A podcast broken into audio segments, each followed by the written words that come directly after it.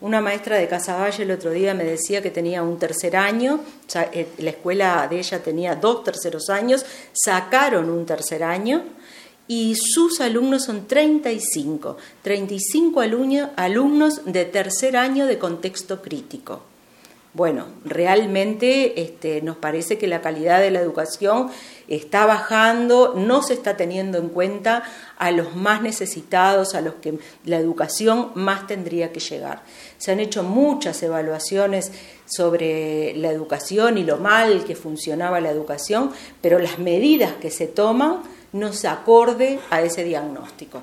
Así que bueno, lo que estamos viendo en educación es grave, el tema de los niños de tres años es muy grave, que no es obligatorio que los padres lo manden a la escuela. Y eso, bueno, hay gente que dice, bueno, este, es una decisión individual de los padres, pero es una garantía que el Estado este, le garantice a los niños de tres años su lugar, porque si no yo trabajadora, ¿qué tengo que hacer?